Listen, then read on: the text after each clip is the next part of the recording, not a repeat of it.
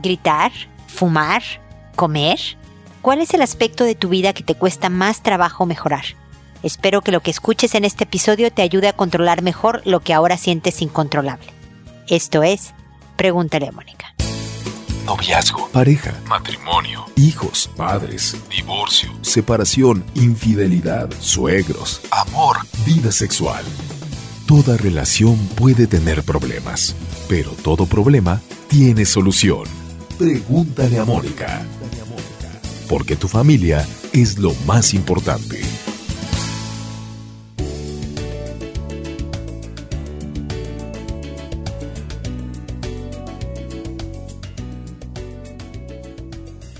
Bienvenidos amigos una vez más a Pregúntale a Mónica. Soy Mónica Bulnes de Lara. Como siempre, ya lo saben, feliz de encontrarme con ustedes en este espacio, en este espacio que tiene 12 años, en este espacio que les recuerda que vayan a la página que ahí está todo, redes sociales, videos, los libros que tengo para apoyarlos, sobre todo en formación de hijos y por supuesto más de 900 episodios que se han grabado en estos 12 años sobre diferentes temas, sobre ti, persona, sobre la relación de pareja y sobre la formación de los hijos. Entonces, ahí hay toneladas de información que espero que les sea útil para poderse construir una buena vida. Y entre los temas que hablamos, pues es como el del día de hoy.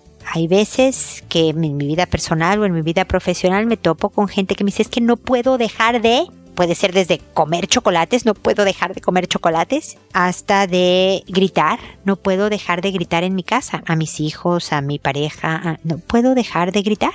No puedo dejar de fumar, no puedo dejar de comer. O sea, muchos nos sentimos identificados en que parece que algo tiene control sobre nosotros mismos. Y de lo que se trata el comentario inicial de este episodio es de acordarte que quien manda eres tú y que cada vez que te enfrentes a algo que tú decides que quieres hacer, si tú decides que quieres dejar de fumar, recuérdate que tú mandas. Eso no quiere decir que automáticamente, ¡pup!, se te quitaron las ganas, no tienes adicción, no vas a sentir el antojo terrible de un cigarro. Pero el cómo te queda después el sentir que dejaste en otro el poder de tu vida, que dejaste en tu impulso, que dejaste en tu debilidad, que dejaste en otra persona también, el que decida por ti. Esa sensación te deja sin sentido, sin camino, sin propósito. Es esto que yo les he contado que me ha pasado, que llega gente a mi consulta que me dice, mira, tengo familia, tengo salud, tengo trabajo y no soy feliz. Y es muchas veces esto de dejarte llevar por las cosas que no quieres en tu vida. Y lo que tenemos que acordarnos, y nuevamente ese es el propósito de esta conversación en este momento, es que sí puedes dejar de lo que sea. Entonces lo primero es decidirlo. No, no puedo dejar de gritar. Bueno, voy a decidir que no voy a gritar. Vas a tener días muy buenos en que lo vas a lograr y hay días muy malos. Porque la verdad es que no le gritas a todo el mundo. Si te para un policía, no le estás gritando al policía. Más vale que te cuadres porque si no la multa va a ser mayor. Ahí no gritas. A lo mejor si estás con gente que te importa el que dirán, tampoco gritas. En tu familia, donde hay confianza, donde te conoces, los conoces, ahí te sueltas. Pero entonces quiere decir que sí tienes control, que hay en tu cerebro está funcionando esta parte de manejo de impulsos. Porque créeme que hay personas que por una condición neurológica no pueden dejar ahí sí es un, un, aspecto biológico, fisiológico, que les impide tener ese control de impulsos. Estoy segura de que ese no es tu caso. Entonces decide y luego haz. Recuerda hacer en pedazos cortitos. Si es muy fuerte lo que haces, fumar, gritar, comer, desordenadamente comer mal, redúcelo a algo pequeño. No voy a gritar en la mañana, solamente esta mañana, solo hoy y hasta las 11 de la mañana. Cuando veas que dominas, te vas a automotivar para buscarte la siguiente meta. Entonces decide, actúa gradualmente hacia lo que vas a, a, lo que quieres alcanzar. Pero recuerda, quien manda eres tú. Tienes todo el poder, todo el control de llevar a tu vida hacia donde quieres llevarla. La cosa es que tú te compres este boleto, que tú sepas que tienes el poder y que tú puedes dirigir, tú tienes el timón, dirigir tu vida hacia donde quieres. Poco a poco, pero se puede. Bueno, con esto termino mi comentario inicial y como saben, ahora me dispongo a contestar sus consultas que respondo en orden cronológico. Me estoy tratando de acortar mis tiempos, por eso publicaré un poquito más de episodios en la semana para que acortemos estos tiempos de respuesta. Que no contesto rápido, como estoy diciendo en este momento, que por favor no me pregunten sobre cosas de Hoy en la mañana me, me, despidieron en mi trabajo. En la tarde voy a hablar con mi jefe que le digo, pues ya no llegué eh, oye, estoy decidiendo si me divorcio el viernes o no, me, no voy a llegar. Además de que yo no decido divorcios tampoco, pero cosas de más de principio. Fíjate que perdí mi trabajo y he tenido una enorme desmotivación y no sé cómo levantarme. Estoy mal en mi relación de pareja, cómo la mejoro. Estoy preocupada por un hijo que está deprimido y, falto de interés en lo que antes le encantaba, cómo lo manejo. A ese tipo de cosas sí llego. De todas maneras, responderé toda consulta que me llegue sobre los temas de pregúntale a Mónica, esperando que cuando llegue mi respuesta haya comentarios que les sean útiles. También el contesto por audio con la idea de que si alguien me escucha que tiene un problema similar pero no me ha escrito, respondiéndole a quien me consultó puede encontrar esta persona ideas, sugerencias, estrategias para manejar su propia situación. A todo mundo le cambio el nombre.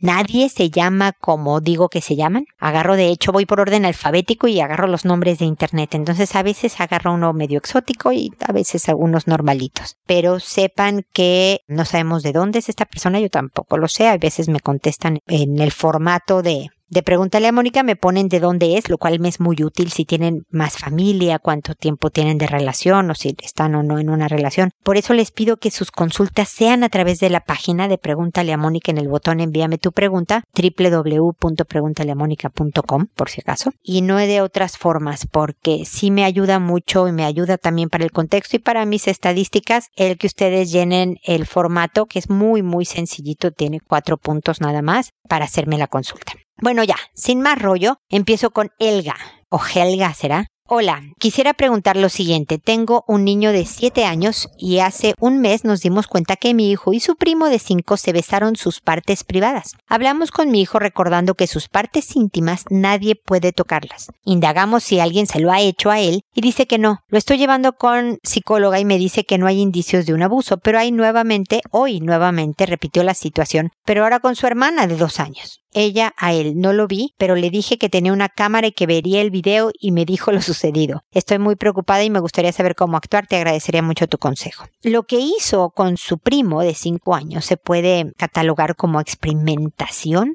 porque hay muy poca diferencia de edad, pero si lo intentó con la hermanita ya puede ser catalogado como abuso. Entonces, aunque él no esté sufriendo de abuso sexual, podría estar aprovechándose, abusando de su hermana si está repitiendo esta, estas conductas. Por lo tanto, Helga, es importante hablar con todos los involucrados. La verdad es que la chiquita de dos años está muy chiquita, pero con el de siete, con el primo de cinco, para mantener un control sobre lo que es apropiado y lo que tú estás aprobando en casa y lo que no. También puede que no esté sufriendo tu hijo abuso en cuanto a que una persona mayor lo esté tocando, este, pero podría no tener bloqueo en acceso de Internet, Helga. Checa si tu hijo tiene acceso a celulares, a tablets y demás, si puede, lo tiene libremente, sin bloqueos, porque si agarra tu tablet, pues tú no tienes un bloqueo en páginas o en videos de YouTube, no has configurado eso pues porque eres el adulto, pero al pasárselo a un niño de 7 y tú no lo estás viendo todo el tiempo que está viendo, tu hijo corre mucho peligro de ser influenciado y sexualizado de tal manera que esté teniendo estas ideas. La conversación con tu hijo, como ustedes saben que lo digo, es que debe ser tranquila,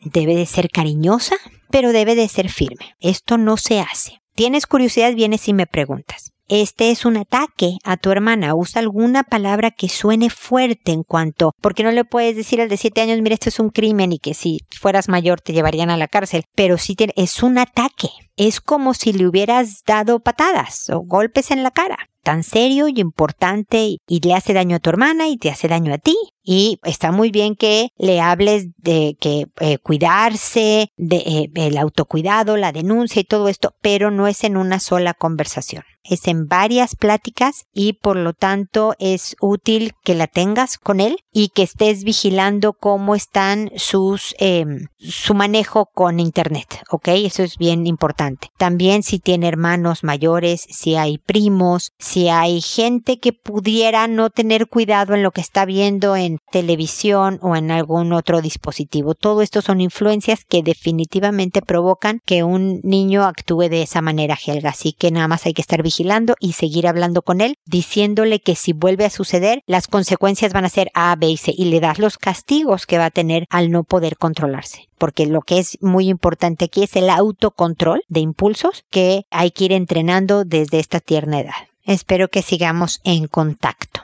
Ahora es el turno de Ivette, que me dice, buen día, mi consulta es porque estoy muy preocupada. El día de ayer mi hijo, mi hija de 8 años llorando, me dijo que quería contarme algo pero que no podía. Le insistí pero me decía que quería contarme pero que no podía. Al final me dijo que me lo escribiría en un papel y me puso. Jugué con mi prima a besarnos en el pecho y las pompas. Después platicamos y me dijo que no recordaba bien porque ya tenía mucho tiempo de eso, pero ahora se acordó, me contó que fue en el baño de casa de sus abuelos y fue sin ropa. Ya no me dio más detalles, incluso me comentó que no recuerda, que tal vez lo soñó. Yo le dije que no se preocupara, que tal vez fue por curiosidad, pero que siempre debía respetar su cuerpo y el cuerpo de los demás. Le pregunté si alguien más le había hecho eso y me aseguró que no. Me preocupa mucho que alguien haya abusado de ella y no me lo quiera contar. También me preocupa que intente hacer algo igual con su hermana pequeña. Mira, no, no suele ser el patrón, Ivette. Tu hija siente remordimiento, sabe que algo inadecuado hizo, no sabe si de verdad lo soñó porque fue hace tiempo, si sí pasó o no. Creo que lo manejaste muy bien diciéndole esto de que a veces la curiosidad nos, nos lleva a hacer cosas, pero hay que respetarse y respetar a los demás y, y ayúdale con ideas de cómo manejar estas curiosidades o estos impulsos. Háblale porque como decía anteriormente a Helga, ¿no? Ivette, la conversación o la formación de los hijos en sexualidad no es de una sola plática.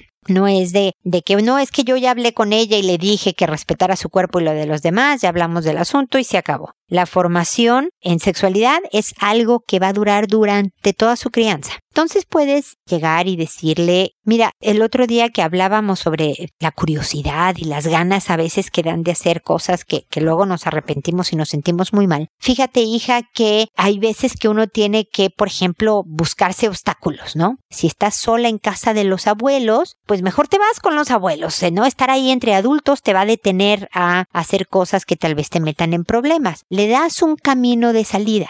Y nuevamente, como le dije a Helga, dile que venga a hablar contigo cada vez que tenga curiosidad, cada vez que quiera saber algo que no entiendas de un problema o que estés en problema. Agradecele, por ejemplo, la confianza de que te dijo. Yo creo que es importante y también Helga, si sigues escuchando, es muy bueno reforzar en los hijos de hiciste bien en contármelo. Hay veces que es difícil, si es por escrito, si es en mímica, si es por dibujitos, no importa. El punto es que te lo dijo. Porque esa es tu herramienta más poderosa como mamá, como papá. La comunicación con ellos. Es tu forma de poder entrar en su mundo y darles parámetros, contexto, valores que nadie más, más que sus papás, nadie más les va a dar.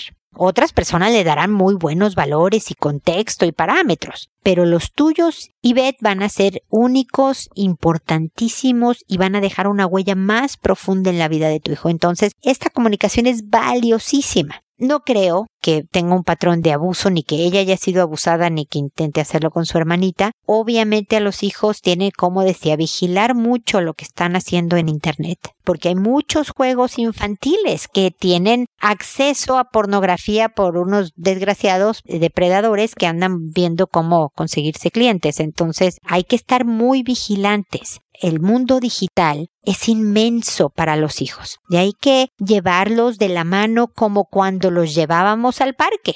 A tu hija de dos años no la dejabas en el parque y volvías por ella a las seis de la tarde, ¿no? Sino que te quedabas ahí, vigilabas con quién jugaba y a dónde se fue y, que no se alejara mucho. Bueno, lo mismo tenemos que hacer en la vida digital porque hay veces que sin sufrir abuso de una persona real, la falta de supervisión es una especie de abuso porque tuvo acceso a información o a un mundo que le quedó muy grande y que de verdad puede provocar impulsos y sexualización inadecuada para su edad. Entonces también vigilar esa área de su vida, ¿ok?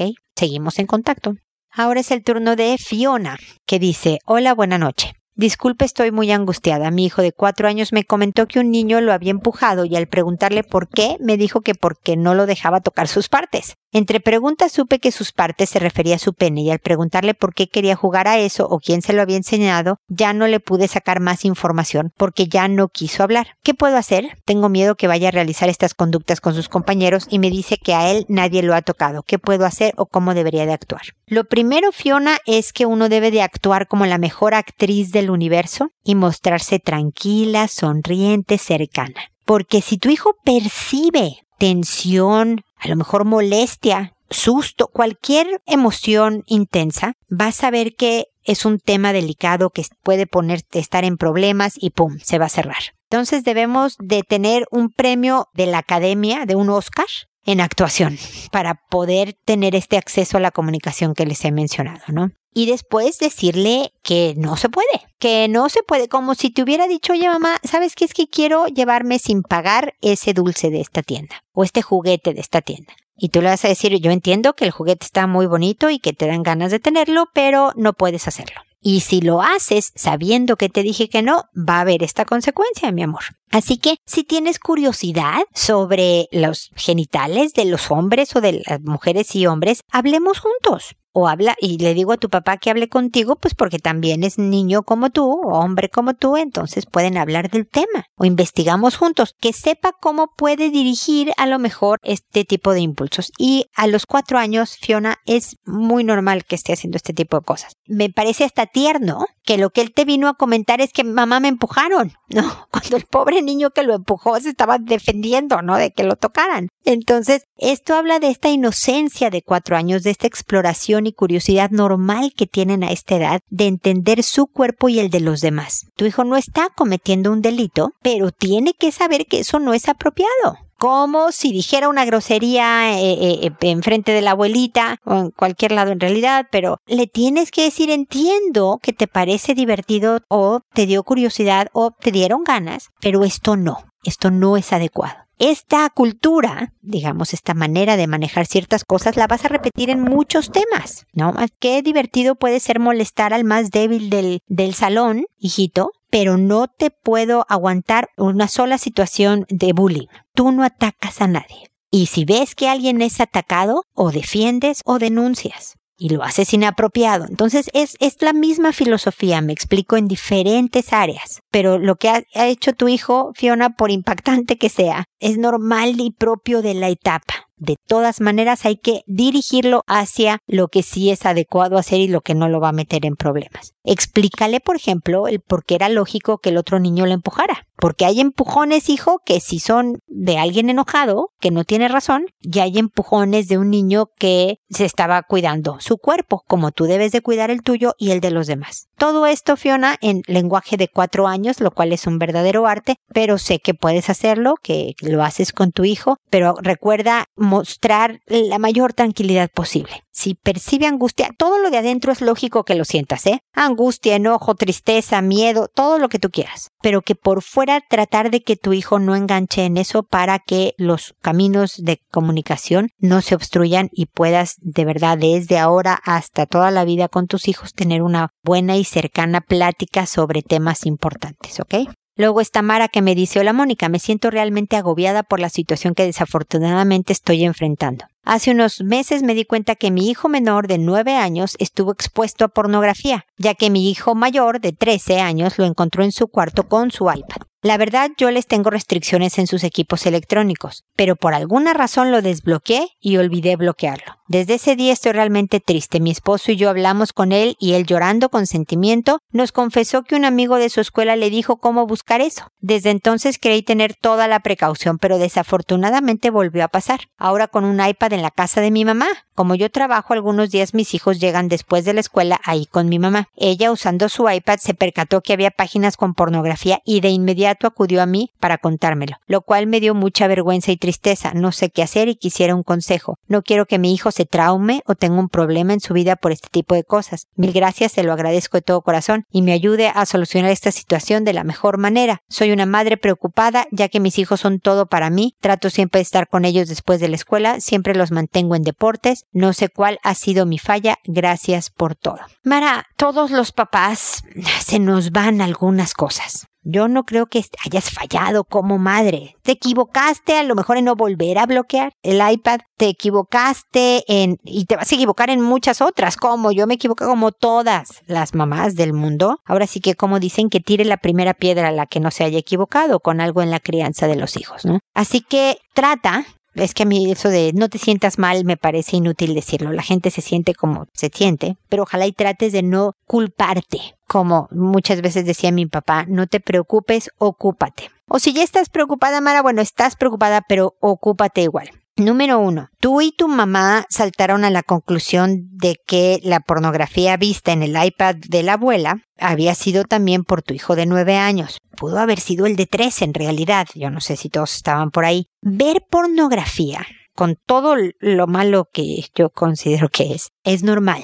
especialmente cuando empieza en la pubertad y en la adolescencia. Y tu hijo de nueve años ya está en la pubertad y tiene curiosidad. Y ya viste que ni siquiera fue porque el hermano de trece, no, no, el del amigo de la escuela. O sea, se salen al mundo y van a tener estas tentaciones. Esto es normal. Entonces, un poco lo dicho anteriormente, Mara, tú tranquila, tú cercana, tú sonriendo, cariñosa incluso. Y debes de decirlo, mira, entiendo que te dé curiosidad y quieras ver. Pero eh, mira cómo te sientes, cómo lloraste, te daba vergüenza que se supiera. Todos estos horribles sentimientos fue porque te dejaste llevar por la curiosidad hijo. Eh, tú no quieres volver a sentir esto de culpa, remordimiento, vergüenza, ¿no? Son sentimientos muy pesados, muy, muy fuertes, muy tristes. Entonces toma decisiones que te alejen de estos sentimientos, que provoquen lo opuesto, orgullo, alegría, tranquilidad, que puedas dormir en la noche con la conciencia tranquilaza, ¿no? Entonces es, y nuevamente es una y otra vez estas conversaciones. Incluye al hijo de 13 que le va a ser también útil escuchar eso, saber que es normal pero dejarse llevar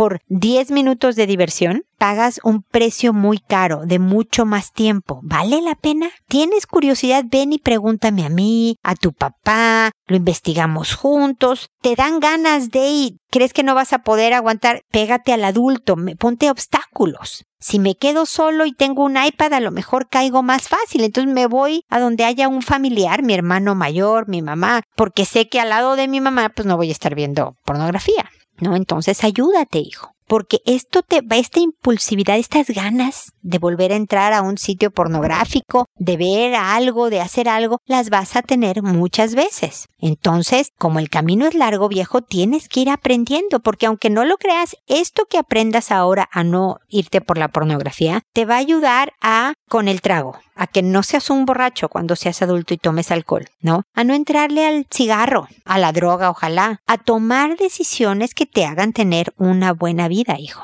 Entonces, ¿cómo se te ocurre? A mí se me ocurre eso de que te vayas donde haya adultos. ¿Se te ocurre otra idea? Y involúcralo en que a él cómo se le ocurre ponerse obstáculos y controlar esta curiosidad que es normal. Dile que es lógico, pero que no es la manera. ¿No? Entonces espero que estos comentarios te ayuden a manejar el tema con tu hijo Mara y que sigamos en contacto. Ahora es el turno de Laila que me dice, hola, soy una madre divorciada. Me divorcié cuando mi hijo tenía menos de un año de edad. Mi hijo tiene casi siete años ahora. Su padre no tiene mucha presencia en su vida a pesar de que no me opongo a que lo vea o lo busque. Tal vez lo hace dos veces al año. Su padre tampoco aporta nada económicamente ni en ningún sentido. Por la responsabilidad y peso que llevo sola, en los últimos tiempos mi humor no es muy bueno y reconozco que me altero fácil y he adquirido la mala costumbre de gritarle e insultarle a mi hijo, perdiendo la paciencia fácilmente. No estoy en condiciones de pagar terapia, aunque quisiera. Sé que no está bien y no ayuda esto último que le cuento.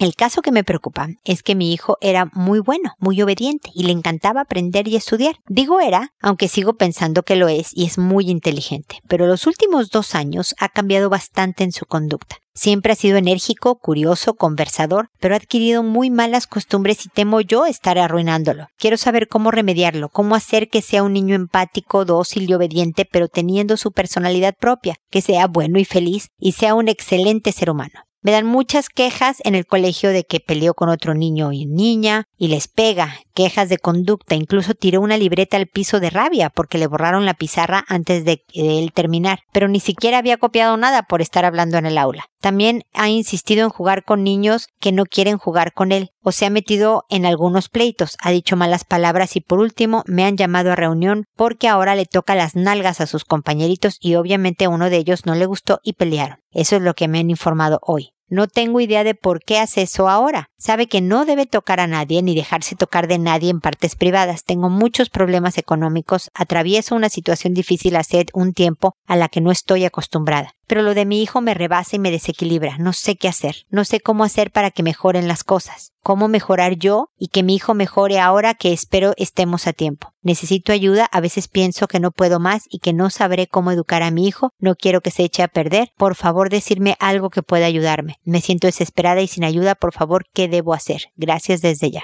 Querida Laila, pues me da gusto que hayas llegado a Pregúntale a Mónica, bienvenida, porque ojalá me permitas acompañarte ayudarte con asesoría, con, con ánimo, con porras, como lo decimos en México, en mi tierra, para hacer esta dificilísima labor de criar a un hijo. Porque es un malvado arte, Laila, tú y yo lo sabemos. Entonces, eh, y además, que ya es complicado esto de, de hacer de un niño un buen adulto, tú tienes problemas económicos, mucha responsabilidad en tus hombros. ¿No? Estás cargando muchas cosas. Entonces, espero yo estar aquí. Como oíste al principio del programa, voy a cortar un poco los tiempos de respuesta. No vas a tener una respuesta inmediata, pero quiero que sepas, Laila, que te voy a responder y te voy a acompañar y voy a estar contigo y saber de ti, ¿ok? Así que no me dejes. Mantente en contacto para ver cómo van las cosas. Lo primero que te tengo que decir es que tu hijo está actuando, está desahogando con estas conductas el ambiente en la casa. Efectivamente, si tú llegas a tu casa, que se supone que debe de ser un lugar tranquilo, seguro, agradable, relajado, y hay gritos, ofensas, problemas, discusiones, un tirar, ¿no? Como luchas de poder, se vuelve agotador. Y cuando un niño de siete años ve a una mamá la nota, porque se nos nota, la y la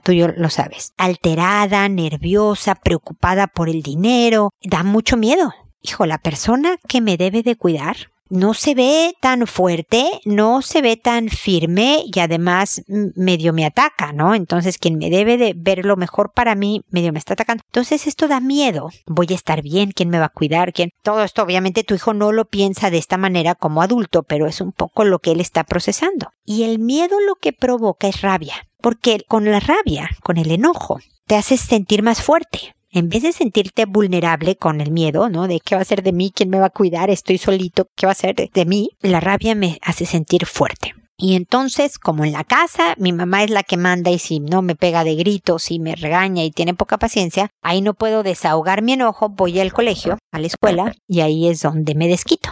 Y me porto pésimo y peleo con niños y niñas, toco partes privadas, hago pataletas en el salón porque no tirando libreta y hablo y me porto pésimo. Y solo tengo siete años. Te va a impresionar, Laila, cómo al cambiar el ambiente de la casa, toda la conducta de tu hijo cambia. Entonces ahí va mi propuesta musical. Siéntate con tu hijo y dile que has notado que discuten mucho que tú le gritas, que eres poco paciente y él que ha dicho pues malas palabras y que también grite. Entonces hagan un acuerdo ustedes dos por trabajar cada uno en sí mismo para bajarle a esto. ¿Ok? Como, ¿qué te parece, hijo, si tú me ayudas y yo te ayudo? a que esto cambie. Y no le digas con que me vas a ayudar mucho, pues ya sabes, tendiendo tu cama, poniendo la mesa, portándote bien, estudiando, porque entonces el niño dice, Dios, tantas tareas no voy a poder con tanto, entonces mejor ni lo intenta, ¿no? Te voy a pedir, hijo, que cuando me veas que me estoy enojando, tengamos una palabra secreta, una palabra acordada entre tú y yo. Te voy a hacer una tara de Slaila, pero que se ve tu hijo que te estás enojando, que él diga puerta. Y que tú sepas que cuando te están diciendo puerta es, uy, una llamada de atención al tono que estás usando, ¿no? Y entonces dejas de discutir y tomas distancia. Te vas a otro cuarto, te mojas la cara, tararea una canción. Esto va en serio, Laila, tararea una canción, porque vas a tranquilizar tu neurología, vas a hacer que tu cerebro se active en otra parte muy distinta a la de la impaciencia y el enojo y la frustración. Tarareando una canción vas a activar el circuito de bienestar. Y entonces al rato vuelves con el tema con tu hijo o al día siguiente. La verdad es que es ahorita mucho más importante que tú dejes de gritar, de alterarte, de, de ofenderlo, que el que logres que él tienda la cama, por ejemplo. ¿Ok? No es que le vayamos a dar permiso de todo, pero hay que cambiar el ambiente decírselo cariñoso. Te pido que escuches los episodios de Pregúntale a Mónica. Si quieres ver de, de, aquí para atrás, ¿no? De este para atrás. O empieza desde el número uno. En mi página www.preguntaleamónica.com están todos los episodios. Y en todos hablo de educación de hijos, de desarrollo personal, de cómo calmarse, de cómo darle un giro a la actitud. Nada de esto va a solucionar tu economía. Pero si los malos modos, la alteración y ah, te trajera más dinero, yo te diría, por Dios, síguete alterando y sé impaciente. Pero la verdad es que solo empeora tu vida en general, el ambiente en el que te mueves, Laila. Entonces cambiemos un poco esto de la impaciencia. Y necesito que tú busques formas positivas y sanas de desahogar el estrés que lógicamente tienes por estar criando un niño, por tener problemas económicos, por tener un papá ausente, etc. Entonces dime cómo, cuál es tu pasatiempo y no me digas que no tienes tiempo porque todos tenemos tiempo. Cinco minutos de sentarte en un sillón con las piernas arriba, de colorear. Cómprate un libro de colorear y colores. Borda, como le hago yo en realidad, que esa es mi terapia. Sal a dar la vuelta a la manzana. Puede ser sola con tu hijo. Escucha música. ¿Cómo vas a desahogar estos estreses? Entonces ya te di un par de ideas en esta ocasión. Concéntrate en cambiar el ambiente de la casa. Todo lo demás va a cambiar. Créeme, en cuanto a la relación de tu hijo y también su conducta. Habrá cosas que se siga portando mal, es un niño normal, pero créeme que va a tener un impacto muy distinto su conducta y su forma de, de actuar cuando vea que en la casa las cosas están más tranquilas, están mejor. ¿Ok? Así que Laila, como te decía al principio, espero que sigamos en contacto y que me digas qué opinas de esta idea, se vale decir no estoy de acuerdo y si te ha funcionado has aplicado algo de lo que hemos hecho, ¿ok? Espero tu correo. Manuel me dice, hola Mónica, te comento de manera breve, soy casado pero separado hace seis meses. Me separé porque si bien me llevo bien con la mamá de mi hija, Nunca fuimos pareja. Siempre que planeábamos algo, a ella no le importaba. Siempre hacía las cosas individualmente, sin importar mi opinión. Por ejemplo, el color de la casa, la escuela de mi hija, etc. Siempre tomaba decisiones sin consultarme. Nunca salimos al cine o a algún lugar porque a ella no le gustaba. Sin embargo, lo hacía cuando éramos novios. El tema es que me separé, pero en este tiempo conocí a una excelente persona, que me ha apoyado hasta en lo más mínimo. Caí enfermo y allí estuvo cuidándome y preocupándose por mí. Empezamos a salir, pero recientemente me ha pedido que me divorcie. No soy divorciado, pero sí separado. Lo he querido hacer, pero tengo miedo de perder ciertos beneficios, como por ejemplo ver a mi hija los días que quiero y perder algo más del dinero por el juicio y todo lo que implica. Pero también es cierto que siento que le dolería a la mamá de mi hija y si bien no nos llevamos mal, no podemos hacerla como pareja. No sé, siento mucha inseguridad. No me quiero quedar sin dinero porque aquí en mi país la pensión es elevada para quienes tienen un salario decente. Estoy segura que quiero estar con esta nueva persona, pero a veces pienso si todo lo que dejo atrás valdrá la pena. No sé qué hacer, Moni. No quiero dejar a mi hija o que su mamá le llene la cabeza de malas ideas porque no quiero que crea que la abandone. Yo crecí sin padre y sé que es difícil y no quiero que mi hija pase por eso también. Quiero pasar el resto de mis días con una persona en la que pueda apoyarme cuando lo necesito. Gracias, Moni. A ver, Manuel, yo creo que aquí es importante saber que todo tiene un precio. Hay veces que es económico, hay veces que es emocional, hay veces que es bueno y hay veces que es malo. Todo tiene un precio y uno debe de decidir cuál es el precio que quieres pagar. Si te llevas lo suficientemente bien con tu ex, puedes hablar con ella y acordar un monto económico para darse y proceder a un divorcio acordado. No necesariamente tienen que pasar por la pensión por ley, si ustedes dos están de acuerdo. Esto no tiene, o sea, que estés en una nueva relación o que sigas con tu, eh, con tu ex o sigas solo, no tiene que afectar tu relación con tu hija. Yo sé que esto que estoy diciendo es muy idílico, porque siempre afecta Pero algo que tiene que saber tu novia actual es que obviamente sabe no que tienes esta hija, pero que estos son los días que la veo y estos son la manera en que convivo y va a ser gradual la manera de introducirte porque si me has oído lo suficiente Manuel sabes que seis meses me parece, o bueno, que apenas tengas seis meses separado y que ya andes con alguien me parece muy pronto que no has procesado por completo lo que pasó en tu relación cuando ya estás en otra, pero bueno, ya estás aquí. Entonces, Manuel, si no quieres perder a esta novia, pues vas a tener que seguir unos pasos que tal vez te cuesten emocionalmente y económicamente. Dime tú qué pesa más, el que de tu dinero se vaya un poco más, pero ser divorciado para tener esta nueva pareja, o perder a la pareja para quedar las cosas económicamente como están ahora. Solo tú puedes tomar esta decisión, Manuel. Pero lo que yo espero, como tú bien sabes esto de que mi hija no sienta que la abandoné, mantente firme en los días y las formas en las que estás conviviendo con tu hija independientemente en el estado en el que estés en tu nueva relación. Porque tu hija tiene derecho de antigüedad y es lo que más debes de proteger, más que tu dinero. Yo entiendo que el dinero es importante, llega a un acuerdo con tu ex y llega a un acuerdo de tu relación con ella en cuanto a la crianza de la hija y de adelante. Si no, entonces termina con tu novia y mantén tu relación con tu ex y con tu hija como la, la has tenido hasta ahora, Manuel. No hay manera de tenerlo todo. Siempre se paga un precio. O sea, encuentra el menor mal. El que se me ocurre es en este acuerdo que hables tranquilamente con tu ex para poder cerrar este capítulo, divorciarse y entonces seguir adelante. ¿Ok? Te deseo la mejor de las suertes, ojalá y funcione y espero que me digas cómo van las cosas para ver si, si estás bien o no, ¿ok? Manuel, estamos en contacto y espero también amigos que nos volvamos a encontrar en un episodio más de Pregúntale a Mónica y recuerden siempre hacer todo primero con amabilidad. Hasta pronto.